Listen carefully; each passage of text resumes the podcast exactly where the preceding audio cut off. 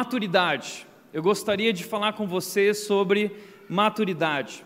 Estamos iniciando uma nova série hoje e nós acabamos de terminar uma série sobre como obter o que você realmente quer, falando sobre esse início de ano, nossos desejos, nossas listas e objetivos, aquilo que nós queremos obter e alcançar. Todos os anos nós praticamos isso, vivemos muitas vezes a frustração de não alcançar nossas metas e alvos, mas de todas as nossas metas, alvos, objetivos na vida, talvez aquilo que nós mais queremos, talvez aquilo que expressa o nosso maior desejo, que ocupa o primeiro lugar da nossa lista, é a felicidade.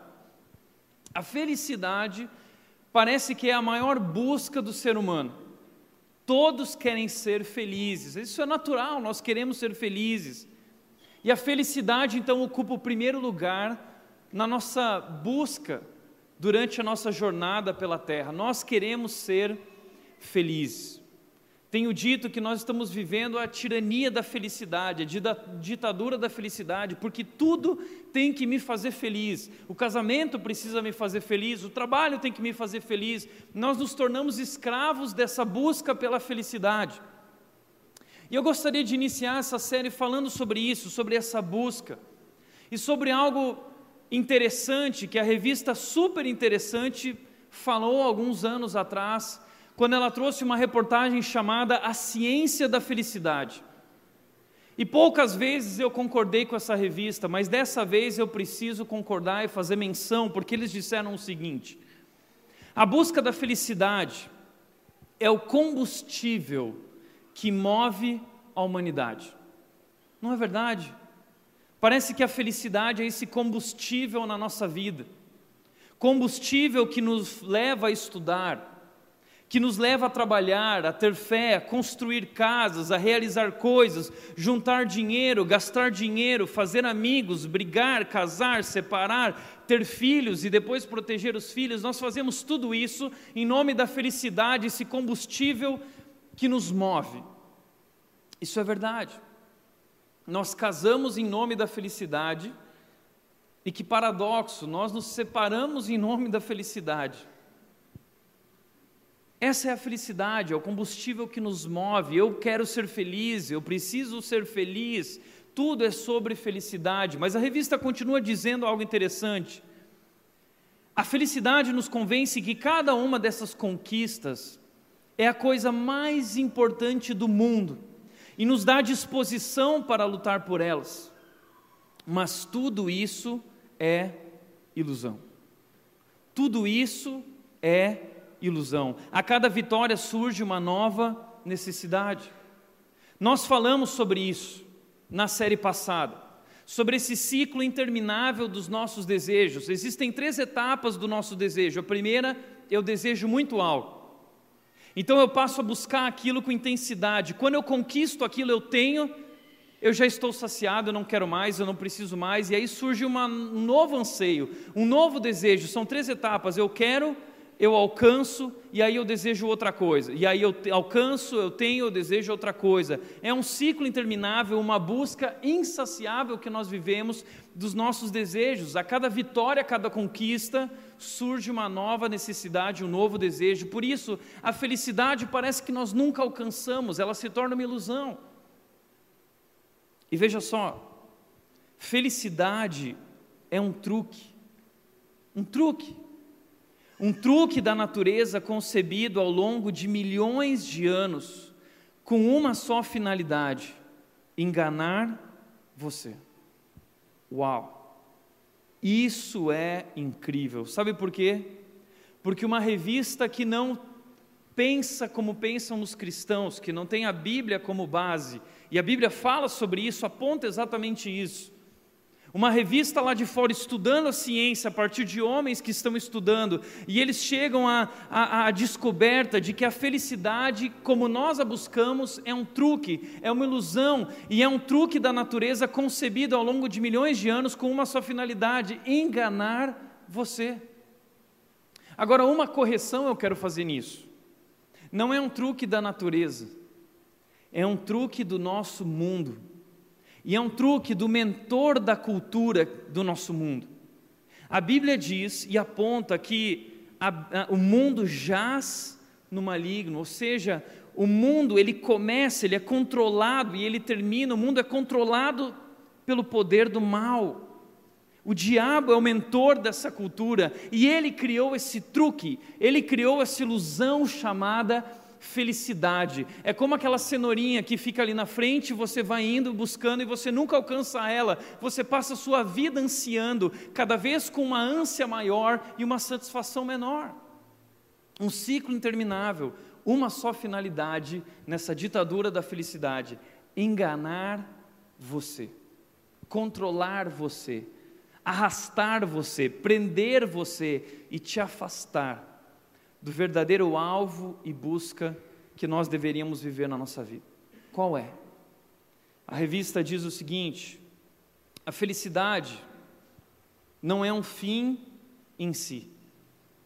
A felicidade ela é uma consequência do jeito que você leva a vida. É o dia a dia de uma pessoa e a maneira como ela reage a situações mais banais, mais corriqueiras, mais ordinárias, que definem o seu nível de felicidade. Ou seja, felicidade é o jeito como eu vivo, é o modo como eu levo a vida. E isso, essa descoberta do mundo, da ciência, faz todo sentido, todo sentido. Esse é o conceito bíblico de felicidade. Por isso é interessante que que uma revista lá de fora precisa vir falar aquilo que a Bíblia já falava há milhares de anos, que a felicidade não tem a ver com essa nossa busca. A Bíblia é um livro sobre a vida, um livro que nos ensina a viver, o jeito de viver, o modo de viver. É um livro sobre sabedoria, não a sabedoria do mundo, mas a sabedoria que vem do alto, a sabedoria do Criador, aquele que criou as nossas vidas, que conhece o nosso coração, conhece você, aquele que criou esse projeto maravilhoso chamado casamento, um projeto complicado, mas que foi criado por Ele. E Ele nos ensina, através da Sua palavra, como viver. Ele nos ensina qual é o alvo, qual o caminho a seguir. A Bíblia é um livro sobre maturidade, sobre sabedoria. E eu creio, e a Bíblia me mostra isso, que a felicidade, ela é consequência da sabedoria, é consequência da maturidade, é consequência do meu crescimento e desenvolvimento. Por isso eu acredito e quero propor nessa série, eu quero mostrar isso para você, que o nosso alvo na vida não deve ser a felicidade. No primeiro lugar da sua lista não deve estar a, a, a felicidade, mas deve estar a maturidade. Porque é através da maturidade que nós encontramos a felicidade. Felicidade é consequência da maturidade. Felicidade é um subproduto de viver da maneira de Deus. É um subproduto de viver de acordo com aquilo que Deus quer, a vontade de Deus para as nossas vidas. E a vontade de Deus para nós é o melhor. Deus é bom, Deus nos ama, Deus criou você, Deus tem um plano para a sua vida. E viver de acordo com isso é olhar para a sua vontade e a sua palavra e seguir esse modo de viver. A Bíblia é um livro que nos ensina a viver, é um livro sobre maturidade. O tempo todo a Bíblia está nos desafiando a crescer. O tempo todo a Bíblia está nos desafiando a nos tornarmos sábios, a deixarmos de ser ignorantes nécios, burros, insensatos e nos tornarmos mais sábios, nos tornarmos maduros, nos tornarmos adultos. Esse é o nosso desejo para os nossos filhos, não é? Ninguém aqui quer um bebê de 18 anos. Nós queremos, talvez você que tem a menininha, a princesinha, você diz: Não, eu não quero que ela cresça, ok, mas no fundo você deseja que ela cresça, porque um bebê que não cresce não é saudável. Assim também nós, Deus deseja que nós possamos nos tornar adultos na nossa fé, que nós possamos amadurecer, e a Bíblia fala muito sobre maturidade. Um desses livros que fala sobre maturidade é a carta de Tiago. E eu hoje quero falar sobre a carta de Tiago com vocês. Ela é uma carta incrível, ela se encontra no Novo Testamento, quase lá no final. E Tiago é uma figura interessante, porque ele é um homem que realmente existiu e ele era irmão de Jesus. Ele era da família de Jesus, ele cresceu ao lado de Jesus. E algo interessante sobre Tiago é que ele não acreditava em Jesus. Ah, ele olhava para o irmão dele e falava assim: Não, meu irmão é meio, meio batuta da cabeça. Meu irmão não bate bem, ele fica falando que ele e o pai são um, e que, entendeu? E, e Tiago não gostava disso. Mas algo aconteceu na vida de Tiago.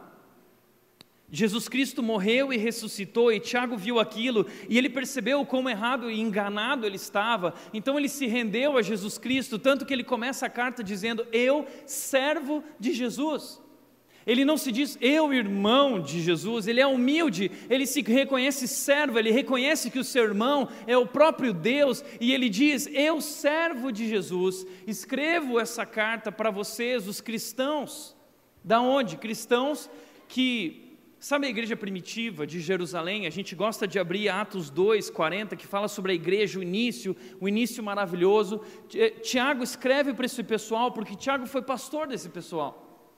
Tiago foi líder da igreja de Jerusalém, um importante líder, e não era fácil ser líder daquela igreja, porque foi ali em Jerusalém que morreu o primeiro cristão. Quando tudo aconteceu, Roma e os judeus estavam indignados, eles mataram Jesus, mas eles também queriam matar os seguidores de Jesus, e o primeiro cristão que eles mataram foi Estevão, ali em Jerusalém. Então não era fácil ser líder e pastor dessa igreja em Jerusalém, mas Tiago assumiu esse grande desafio. E Estevão foi apedrejado, e, e logo mais para frente, Tiago, pastor, esse líder, esse homem foi morto por aquilo que pregava e acreditava e vivia. Por causa disso, a igreja de Jerusalém se espalhou. Aquela igreja maravilhosa se espalhou e Tiago escreve essa carta antes de morrer para todas essas pessoas espalhadas, cristãos que estavam perdendo a sua fé, cristãos que estavam voltando a viver na maneira como viviam antes de tudo ter acontecido. Por isso, o, o contexto da carta de Tiago é um contexto de muita dificuldade. Eles estão sofrendo, passando por dias difíceis sendo perseguidos, e é uma dificuldade, uma crise diferente da nossa. A nossa crise é uma crise moral, a nossa crise é uma crise política, uma crise financeira, mas a crise que eles estão vivendo aqui é mais profunda. Eles estão correndo risco, a sua vida está em jogo. Eles precisam fugir, deixar sua casa, deixar seus lares, deixar suas famílias. É um momento de muita, profunda dificuldade o que levou essa gente a repensar a sua vida, e eles começaram, voltaram a viver da forma errada. Abriram mão daquilo que acreditavam para viver naquilo que o mundo acredita e diz. Isso levou eles à guerra nos relacionamentos. Eles estavam em guerras, eles estavam brigando uns com os outros. Além disso, eles estavam com guerra com Deus, eles se afastaram de Deus. E Tiago, olhando para tudo isso, preocupado com essas pessoas como líder, ele entende que a raiz de todos esses problemas era a imaturidade. Eles são imaturos. Então a carta de Tiago é uma carta sobre maturidade. E ele vai pintar um retrato de uma pessoa madura. E deixa eu dizer algo para você. Eu estou tão feliz com a nossa igreja. Eu estou tão feliz. Nós estamos crescendo. Semana passada, no domingo passado, nós tivemos no total 730 pessoas na igreja. Isso é muita coisa. E esse crescimento é especial, eu creio, de fato, tenho conversado com nossos líderes sobre isso, nós estamos vivendo um avivamento. Mas, a Bíblia diz que a igreja do Novo Testamento viveu isso, o Senhor ia acrescentando diariamente. Deus tem acrescentado, nós estamos tão felizes, mas eu me preocupo. Eu me preocupo porque, assim como Tiago, eu vejo na minha vida e na vida de muitos aqui ainda essa imaturidade. Nós precisamos crescer. Escuta o que eu vou dizer para você: nós não estamos aqui para o oba-oba ou para para cantoria, nós não estamos aqui para o carnaval gospel, nós estamos aqui para crescer.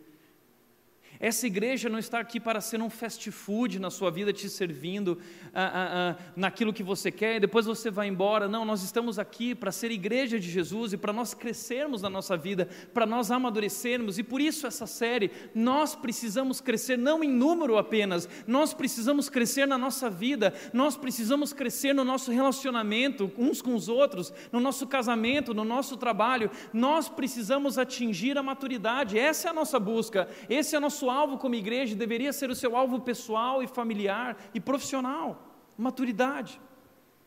Porque a maioria dos problemas que nós temos vivido de relacionamento, na carreira, ou seja onde for, a maioria dos problemas são um problema de imaturidade. Nós somos imaturos, nós não sabemos nos relacionar, nós não sabemos conversar, nós não sabemos lidar com o nosso coração e isso gera muito problema.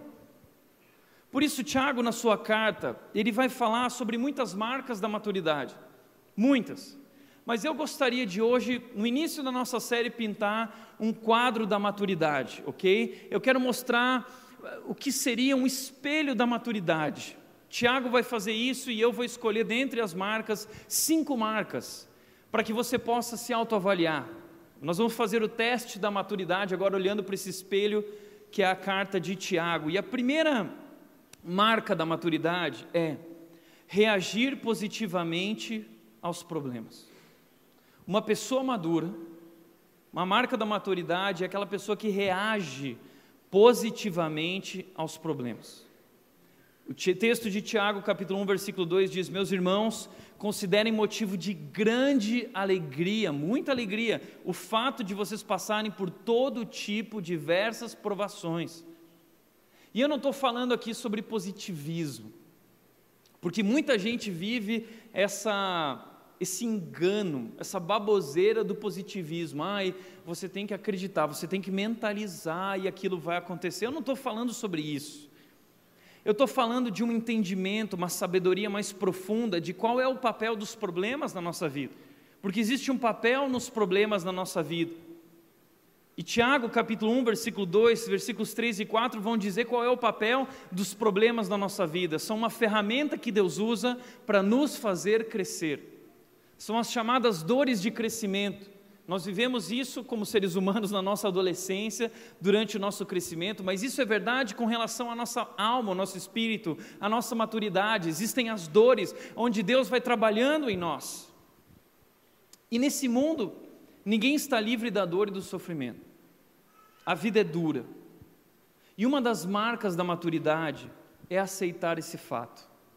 Ao invés de tentar evitar aquilo que machuca, é aceitar a dor sem assumir uma postura de vítima e se vitimizar o tempo todo, ai, coitadinho de mim. E aceitar as provações, as dores, as feridas, como que elas realmente são, uma ferramenta de Deus para a nossa transformação. Então, maturidade não é buscar ser feliz o tempo todo, ai, tudo tem que estar bem. Não, não é isso. Mas é saber que a tristeza também é importante para o nosso crescimento. E nós aceitamos, inclusive, a tristeza com alegria. Isso é, é estranho, é diferente, não é? Mas é isso que a Bíblia diz. Tiago está falando de uma matemática, uma equação de Deus para a nossa transformação. Ele está dizendo que a provação, os problemas, quando nós aprendemos a perseverar, quando nós é, é, decidimos seguir em frente, lutar nesses momentos difíceis, encarar a realidade, isso nos faz crescer. Essa é a equação de Deus para transformar a sua vida. Deus usa a dor. Essa é a verdade. Portanto, não assuma essa postura de vítima, de coitadinho. Não seja um murmurador no meio das dificuldades da vida. Existe um motivo, existe uma razão, Deus está trabalhando em você. A questão não é por quê, a questão é para quê. Deus tem um propósito em tudo que Ele faz na nossa vida. A Bíblia diz em Romanos 8, 28, diz que Deus age em todas as coisas, sejam boas ou ruins, Deus age em todos os problemas para o nosso bem para nos fazer de acordo com o seu propósito. Qual é o propósito de Deus para a nossa vida? É nos fazer a imagem de Jesus, porque Jesus é a medida da maturidade. Jesus é o nosso espelho. E Deus quer nos conduzir à maturidade de Jesus, Ele quer que nós sejamos como Jesus. E Deus está agindo em todas as coisas, usando as dificuldades, usando o sofrimento para nos moldar. Por isso, ao invés de ficar reclamando, do casamento, do trabalho, do chefe, da igreja, do pastor, do líder. Talvez o que você deveria fazer é entender: puxa, Deus está usando isso na minha vida. Eu sempre brinco da questão da lixa espiritual. O cônjuge é uma lixa espiritual na minha vida, trabalhando a minha vida. O trabalho, o chefe, o colega de trabalho, não é fácil, o ambiente do trabalho é um ambiente difícil, as pessoas passam uma por cima das outras, elas estão prontas para passar a perna em você, não é fácil, mas Deus está trabalhando na sua vida através de tudo aquilo, exercitando o seu coração para que você cresça, para que você se torne maior do que isso. E ao invés de ficar reclamando, dizendo, ó oh, céus, ó vida, ao invés de eu olhar para minha esposa, para o meu marido, para o meu cônjuge e reclamar, dizendo, ah, mas ele não é tudo isso, eu achei que ele era. Porque deixa eu falar uma coisa: casamento não é sobre você encontrar a pessoa certa. Casamento não é sobre eu encontrar a minha alma gêmea. Casamento é eu tomar uma decisão de amar uma pessoa além de mim mesmo. Casamento é o laboratório do amor. Deus está trabalhando na nossa vida através do casamento para que a gente deixe de ser egoísta e deixe de ficar nesse papo de, ah, eu quero ser feliz. Ah, mas você não me faz feliz. Ah, mas você não me supre. Não é sobre isso. Então, quando você enfrenta dificuldades no casamento, no, na, com os filhos, eu costumo dizer que se filho, se, se é uma lixa espiritual, então os filhos são uma navalha espiritual, né? Eles destroem você. Mas Deus está trabalhando na sua vida.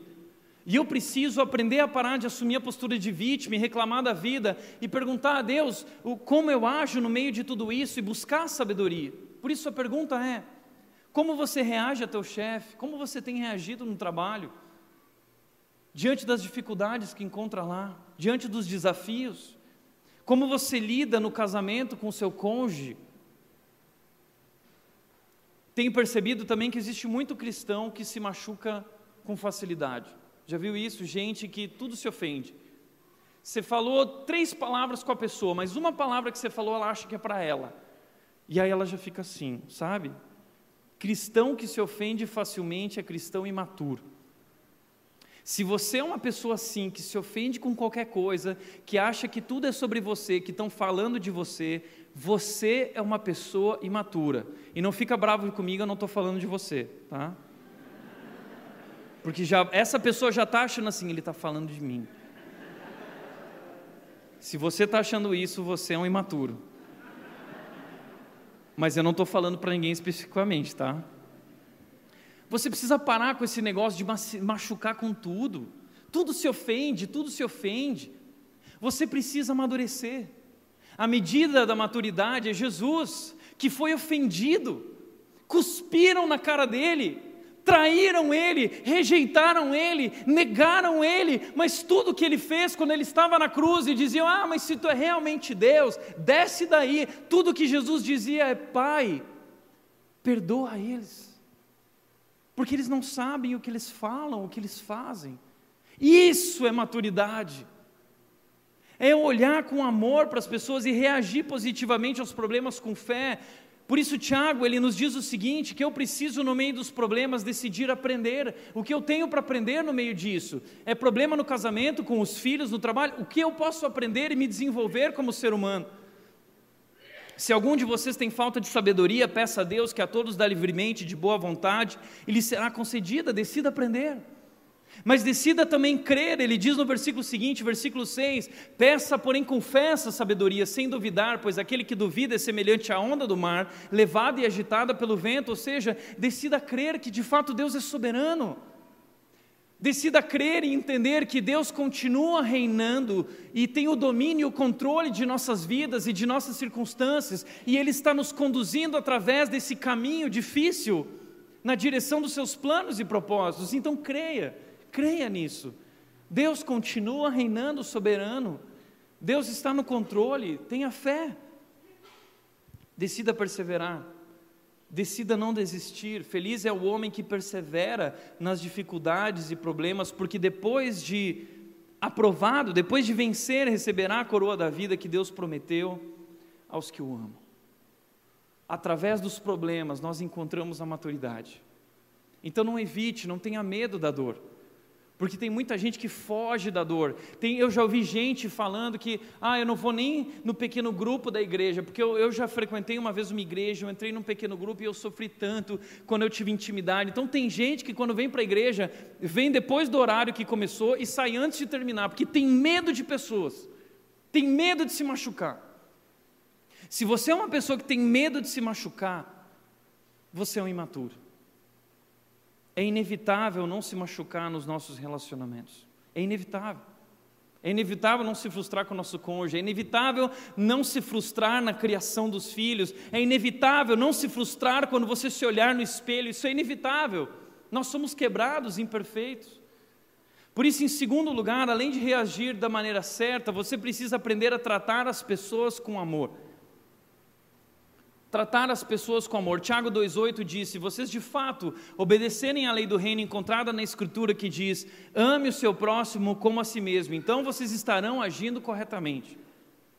É amar. Aprender a amar aquelas pessoas que são diferentes de mim. Aprender a amar as pessoas que falam mais alto que eu, e eu não gosto disso. Aprender a amar as pessoas que têm um temperamento diferente do meu pessoas mais expansivas, mais extrovertidas, mais introvertidas, pessoas mais dadas ao relacionamentos, pessoas mais quietas. Eu preciso aprender a respeitar as diferenças, eu preciso aprender a respeitar o tempo de Deus na vida de cada um. Alguns são mais sábios, outros não tanto. Uns são fortes na fé, outros são fracos na fé. Alguns têm mais dinheiro, outros menos dinheiro, mas eu preciso aprender a tratar todos da mesma maneira e com amor. E quando a Bíblia fala sobre amor, a Bíblia não está falando de qualquer amor, porque infelizmente o mundo destruiu o amor. O amor que existe aí no mundo é um amor líquido, é um amor é, é, é, que não tem consistência, é um amor que. Esse, esse amor do que seja eterno enquanto dure. Esse amor é babuzeiro, esse amor é ridículo.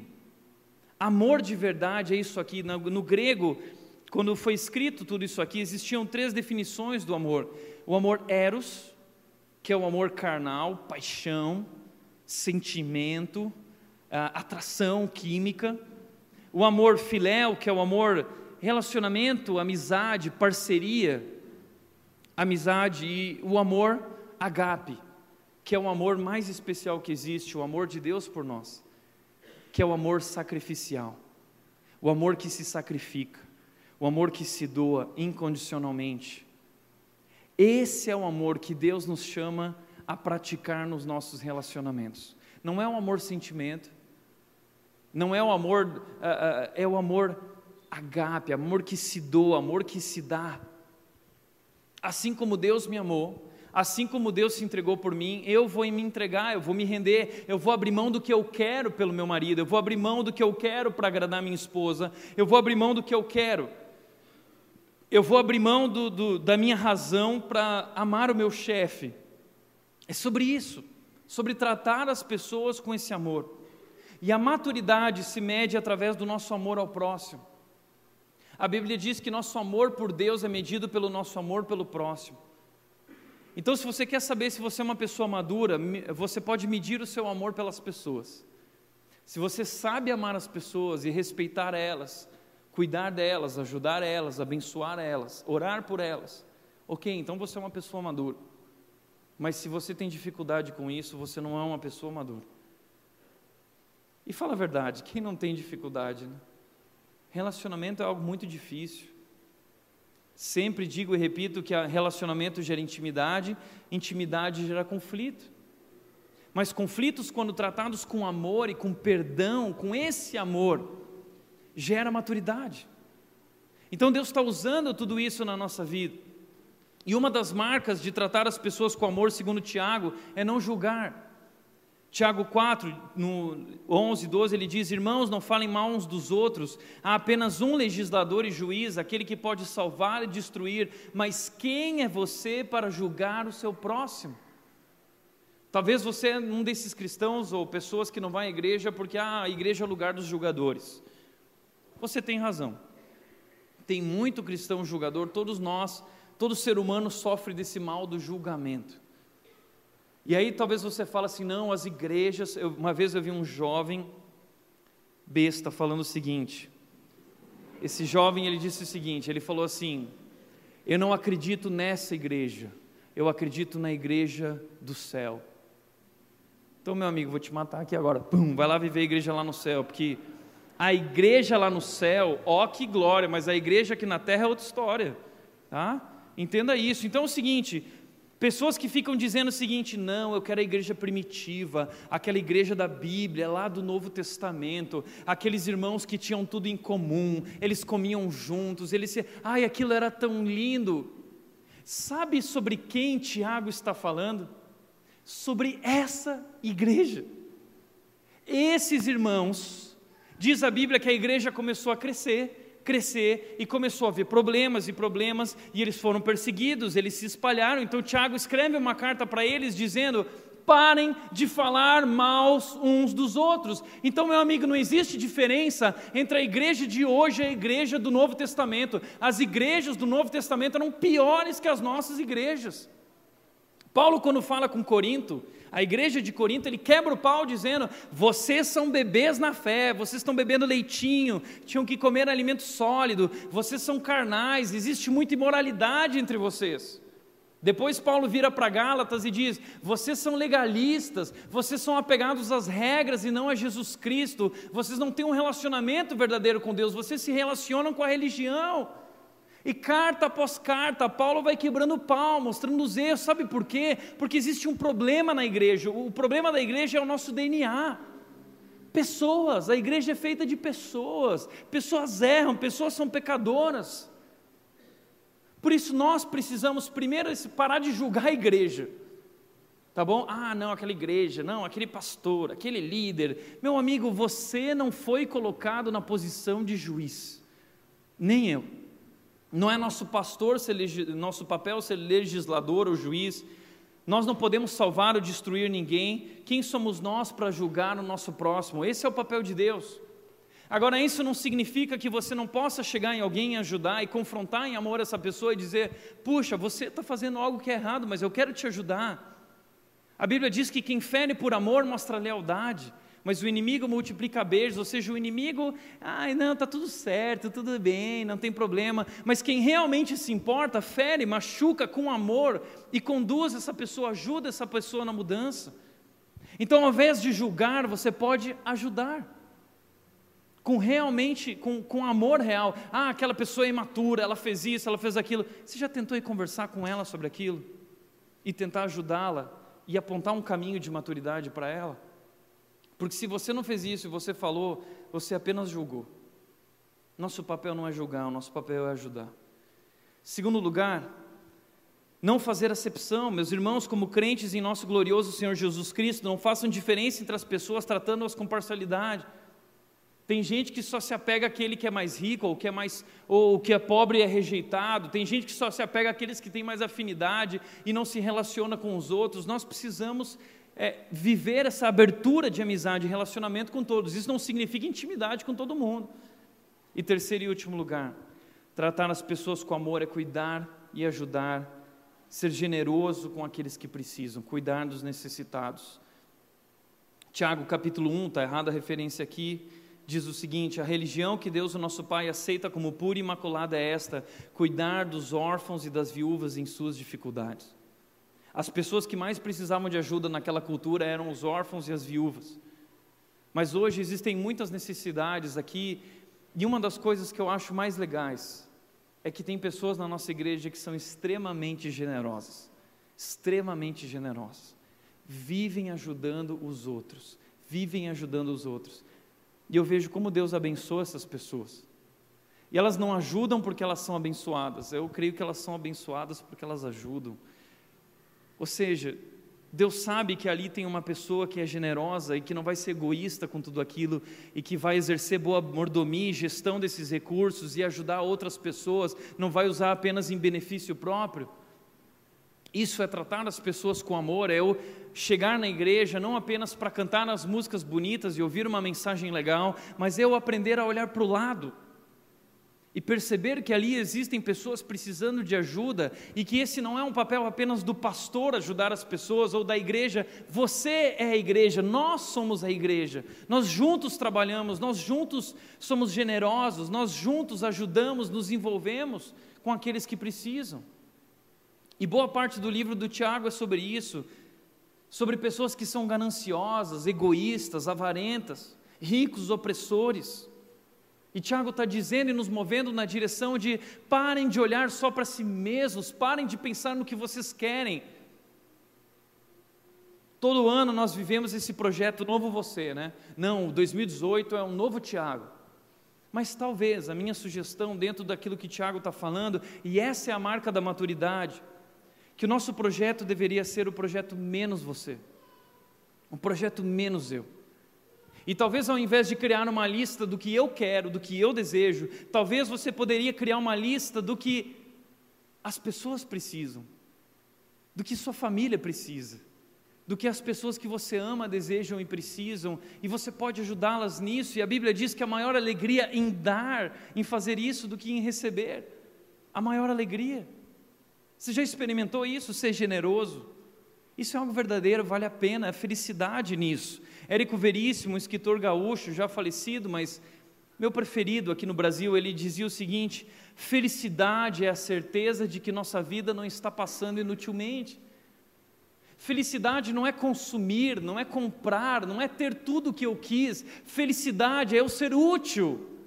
Felicidade é eu ajudar as pessoas.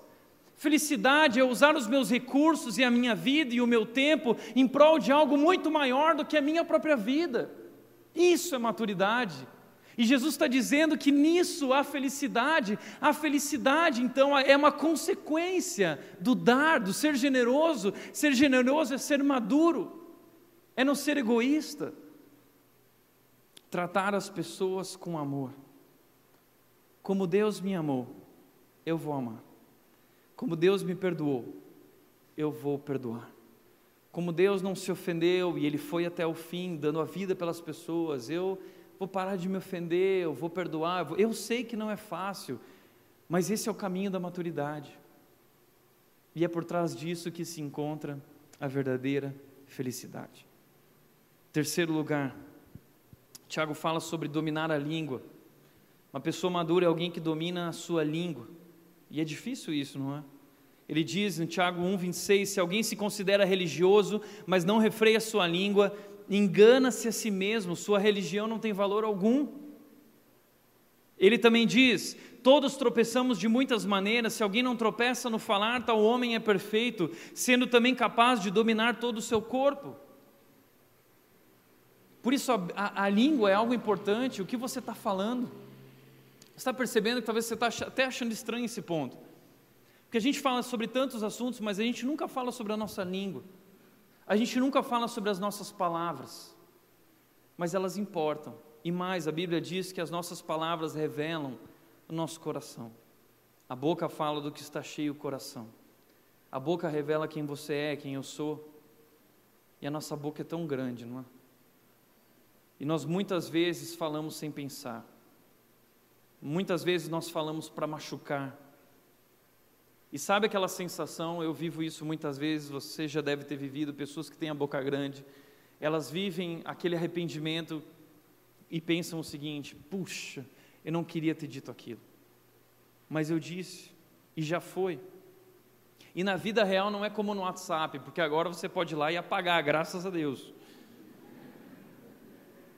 Mas na vida você não pode apagar o que você disse. E a Bíblia diz que as palavras têm o poder para destruir. Provérbios 12, 18 diz: Há palavras que ferem como espada, mas a língua dos sábios traz a cura. A língua dos maduros traz vida, cura, encorajamento. Provérbios 18, 21 diz: As palavras, a língua, têm o poder sobre a vida e sobre a morte. Os que gostam de usá-la comerão do seu fruto. Nós vamos comer do fruto das nossas palavras. O que você falar, você vai colher. Você já parou para pensar nisso? A gravidade disso? O que você falar, você vai colher. Se você falar sobre a vida, abençoando, você vai colher isso. Mas se você falar para a morte, rejeitando, xingando, você vai comer do fruto das suas palavras. Isso é tão grave, isso é tão pesado, isso é tão difícil, mas isso é tão verdade. Nós precisamos colocar um guarda na nossa boca e vigiar os nossos lábios, para que nós falemos apenas aquilo que abençoa. A Bíblia diz: Não saia da boca de vocês palavras torpes. Quantos palavrões, você já percebeu? Muito palavrão, palavrão. O jeito que o mundo fala, e se você for pensar nas coisas que você está falando, são palavras chulas. A Bíblia diz, Colossenses 3,17 diz: Tudo que vocês fizerem, seja em palavra ou seja em ação, façam em nome de Jesus. Você está falando em nome de Jesus. E o que as pessoas vão pensar sobre Jesus quando elas ouvirem o que você diz? Cuidado com as suas palavras. Como diz Provérbios 21, 23, quem é cuidadoso no que fala evita muito sofrimento. Mas não é fácil dominar a língua. Mas está aí um bom desafio para o seu ano: dominar a língua. Isso é uma pessoa madura. Quarto lugar, quarta marca de uma pessoa madura é resistir aos desejos. Tiago 4:1, nós estudamos na nossa série, diz: "De onde vêm as guerras e contendas que há entre vocês? Não vem das paixões que guerreiam dentro de vocês?" Existe uma ideia muito antiga no nosso mundo sendo propagada. E essa ideia é assustadora. A ideia de que os nossos desejos e sentimentos, eles são bons e eles são a verdade a ideia de que nós precisamos ouvir os nossos sentimentos, ouvir o nosso coração e segui-los. De que nossos sentimentos e desejos definem quem nós somos. E é por isso que nós vemos o que nós vemos no mundo hoje aí, o mundo valorizando pessoas que decidiram assumir os seus desejos, mesmo sendo desejos enganosos. Pessoas que assumiram aquilo que sentem, Pessoas que assumiram aquilo que pensam, aquilo que desejam. Pessoas que estão destruindo a própria vida. Uma cultura que diz que você precisa se inclinar e seguir os seus impulsos. Você precisa viver pelo que sente. Quando a Bíblia diz exatamente o contrário. A Bíblia diz: não viva pelo que sente. Você não é o que você sente. Você não é o que você deseja. Viva pelo que faz sentido, viva de acordo com a palavra de Deus, viva de acordo com a vontade de Deus. Mas esse mundo nos carrega, nos arrasta. É um truque, é um truque, é mais um truque para enganar você. A ilusão dos nossos desejos, quando a Bíblia diz que o nosso coração é desesperadamente corrupto. O teu coração é pior que os políticos brasileiros. Você desacredita deles, né? Nós estamos desacreditados dos políticos, mas a Bíblia diz que mais enganoso que essa gente, que essa laia, é o seu coração. E que se tem alguém que você não deveria confiar é no seu desejo. Você não deveria confiar nos seus sentimentos. Pessoas maduras, elas não seguem o coração. Pessoas maduras, elas questionam o coração. Questione os seus desejos, questione os seus sentimentos.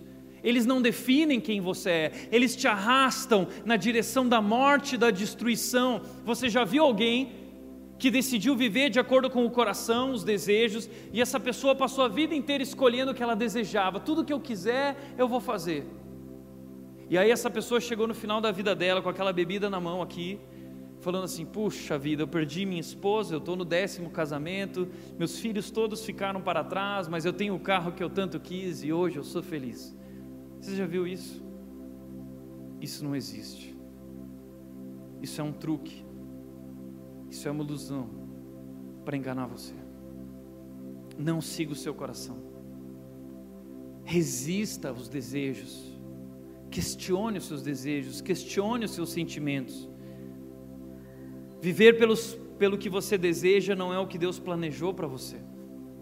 Como disse o pastor Andy Stanley, os apetites não são ruins, acredito que Deus os criou. Também acredito que o pecado os distorceu, distorceu os nossos desejos, destruiu os desejos que Deus criou. Os desejos e apetites dão gosto e paixão à vida, mas são filtros terríveis para a tomada de decisões.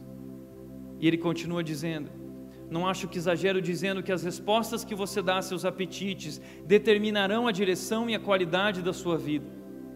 Com certeza você já viu pessoas, amigos, membros da sua família arruinarem a própria vida graças a uma aparente incapacidade de dizerem não a si mesmos. Cuidado. Cuidado com o que você quer. Resista aos desejos. Tiago, mas se eu não posso seguir os meus desejos, se não é isso que define quem eu sou e o que eu devo fazer, o que eu faço? Tiago disse na sua carta, ele disse: Mas o homem que observa atentamente o guia, o manual da vida, a lei perfeita, a palavra de Deus, que traz a liberdade, que nos liberta da escravidão dos nossos desejos, que nos liberta do truque, da ilusão da felicidade, que nos liberta do engano e que nos faz livres para a felicidade. O homem que olha para essa lei, o homem que busca a palavra de Deus, a vontade de Deus e persevera na praticando essa lei sem se esquecer o que ouviu, mas praticando, será feliz naquilo que fizer. Felicidade é consequência de o jeito como se vive. Felicidade é consequência da maturidade. E a nossa maturidade se encontra nesse livro, a palavra de Deus, a Bíblia, a lei perfeita, que traz liberdade. Deus quer libertar você do seu coração. Deus quer libertar você dos seus sentimentos e dos seus desejos, porque eles vão destruir a sua vida. Deus tem um caminho melhor. Deus tem um alvo melhor para a sua vida, Deus quer fazê-lo realmente feliz. Mas Deus sabe que o caminho não é fácil. Por isso, maturidade é obedecer a Deus nessa compreensão e não ao coração. Obedeça a Deus e não ao seu coração. Quinto e último lugar, maturidade, um retrato da maturidade é dedicar-se à oração. Pessoas que se dedicam à oração Tiago 5,16 diz: Portanto, confessem os seus pecados uns aos outros e orem uns pelos outros para serem curados. A oração de um justo é poderosa e eficaz. Está aí algo que nós esquecemos e perdemos, ou talvez nem nunca descobrimos, nunca experimentamos: o poder da oração. O poder da oração. Se nós orássemos mais, nossas vidas seriam muito diferentes.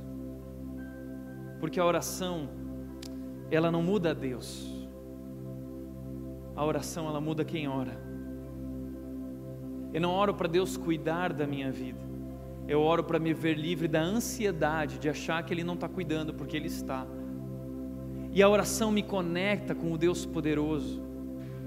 A criação ela me leva a uma conexão com o eterno, com o céu, com a eternidade com aquilo que é perfeito, e a oração transforma a minha vida em todas as áreas, inclusive a oração, ela tem um poder de cura. Tiago termina o seu livro falando sobre oração, ele fala sete vezes a palavra oração, ele está chamando essas pessoas a orar mais. Vocês estão passando por dias difíceis, vocês estão passando por dificuldades no casamento, vocês estão passando por dificuldades no trabalho. Você já tentou orar? Você já experimentou o poder da oração? Você está doente, você está deprimido, você tem passado por uma angústia profunda, você já experimentou a cura através da oração. Deus pode curar você, e através da oração, que nós demonstramos nossa fé em Deus e cremos que Ele tem esse poder, a oração é uma terapia divina. Você procura o psicólogo, mas não procura Deus. O que você está fazendo? Eu não estou dizendo que você não deve procurá-lo, mas o que eu estou dizendo é que existe um terapeuta maior que conhece o teu coração e conhece e sabe que talvez muitos dos teus problemas são devido à tua imaturidade. O fato de você ser egoísta, o fato de você sempre querer as coisas do seu jeito, E aí você vai lá e você está pagando ele, e ele diz muitas vezes o que você quer ouvir. Ah, busca a sua felicidade. Ele te traiu, ah, deixa ele. Esse não é o conselho do maior terapeuta da vida. Você não precisa de autoajuda, você precisa de ajuda do alto. O Deus Criador que é sábio, Jesus Cristo que é maduro, que é perfeito, sabe que o caminho não é a separação, o caminho é o amor. E ele disse: sigam o caminho do amor. E nós não somos perfeitos, por isso ele também diz: confessem os seus pecados uns aos outros. Pessoas maduras sabem que não são perfeitas, sabem que erram. Pessoas maduras não são perfeitas. Pessoas maduras, elas entendem que erram e elas confessam os seus pecados, elas pedem ajuda. E elas oram a Deus e Deus perdoa. E eles oram pelos doentes e eles oram por aqueles outros. A oração é poderosa e eficaz. Pessoas maduras entendem que estão vivendo um processo que parte do processo é buscar ajuda, é confessar, é compartilhar, é viver essa comunidade. Nós estamos juntos porque juntos nós somos melhores. E nós oramos a Deus buscando aquele, único que é capaz de realmente nos curar e nos restaurar. O único que pode lidar com a nossa doença que se chama egoísmo, pecado, o que destruiu a sua vida. E aquilo que ainda não destruiu vai destruir se você não se render a Deus, se você não buscá-lo. Talvez você diz, Tiago, mas eu tenho muita dificuldade de orar. Eu começo e logo me pego em outro lugar, em outros pensamentos. Mas é como começar a academia. No começo é tão difícil e dói tanto. Mas com os meses e com os anos, isso vai se tornando prazeroso. Você vai adquirindo uma musculatura e uma memória muscular, e isso ajuda você. Da mesma forma com a oração, você precisa desenvolver os seus músculos espirituais. Talvez a meta para esse ano não seja o projeto, projeto FIT, mas esse projeto espiritual de desenvolver a tua musculatura espiritual, desenvolver o amor, desenvolver a, a maturidade. E você vai ver que a felicidade é consequência. No começo orar é difícil, mas depois se torna prazeroso e recompensador. Por isso, o teste da maturidade aqui está. Para você responder agora se você passou no teste ou não, porque ninguém diz que não é maduro, né? Todos nós nos achamos maduros. Não, eu sou maduro. Ele que não é. Eu sou maduro, mas ela não é. Então, o teste da maturidade. Em primeiro lugar, você reage positivamente aos problemas? Segundo lugar, você trata as pessoas com amor, com perdão, com generosidade. Você domina a sua língua. Você resiste aos desejos, você resiste ao seu coração e vive de acordo com a vontade de Deus. E quinto, você é uma pessoa que se dedica à oração. Existe uma música antiga que eu cantava, e talvez você cantou na sua vida também quando era criança. Leia a Bíblia e faça a oração se quiser crescer. Essa série é sobre isso. Porque se você não passou no teste, não se preocupe. Talvez você vai sair daqui hoje lá embaixo pensando assim: nossa, não tem jeito mais para mim. A boa notícia a boa notícia é que Jesus Cristo veio ao mundo por causa disso, porque há jeito para você, e o Espírito de Deus que habita em você, que crê em Jesus, tem poder para transformar a sua vida. E o plano de Deus para as nossas vidas é nos tornar maduros, nos tornar como Jesus, o nosso exemplo e modelo de maturidade. Por isso que Deus age em todas as coisas para nos conduzir à imagem, nos tornar a imagem de Jesus. Deus está trabalhando na sua vida, e a Bíblia diz que aquele que começou a boa obra vai completá-la até o dia que nós estaremos para sempre com Deus lá nos céus e lá nós seremos perfeitos. Mas até lá, nós estamos vivendo um processo que se chama crescimento, crescimento. E eu quero te convidar a crescer. É hora de crescer. Porque esse mundo e essa busca pela felicidade tem criado pessoas imaturas, infantilizadas, que só falam eu, eu, eu. Está na hora de você deixar de ser criança. Deus quer conduzir você à maturidade espiritual. Essa série é sobre isso. E a felicidade é consequência da maturidade. Amém? Feche teus olhos.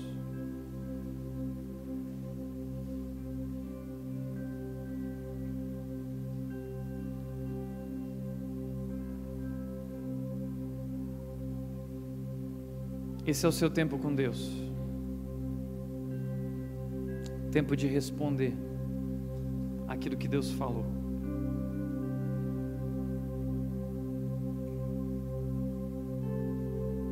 Causa de tudo que você tem vivido, a raiz de muitos dos seus problemas, é a sua imaturidade. Mas a boa notícia é que Jesus Cristo veio te salvar de você e da sua imaturidade. Ele te salvou e Ele te convida hoje a viver um processo de transformação com amor, com amor. Ele se entregou por você, Ele deu a vida por você. Se renda a Deus, e você vai experimentar esse poder incrível de transformar as nossas vidas. Pai, nós queremos te agradecer, Deus porque mesmo sendo tão imaturos, tão perdidos, tão quebrados, o Senhor nos amou, nos tratou com amor sacrificial e incondicional, veio ao mundo e deu a vida por nós, e derramou o teu amor sobre nós e o teu poder transformador. E hoje, Deus, nosso maior desejo é ser como Jesus, a nossa referência, o nosso farol. E hoje nós encerramos essa noite, Deus, olhando para Jesus e declarando que nós queremos ser como Ele. Por isso, faz a tua obra em nossas vidas. Deus, nós nos rendemos a Ti e a esse processo de crescimento. Trabalhe em nossas vidas, em nosso coração, em nossas famílias. Trabalhe em nós. E imprime em nós a imagem do Teu Filho amado, Jesus. É assim nós oramos, Deus, em nome de Jesus.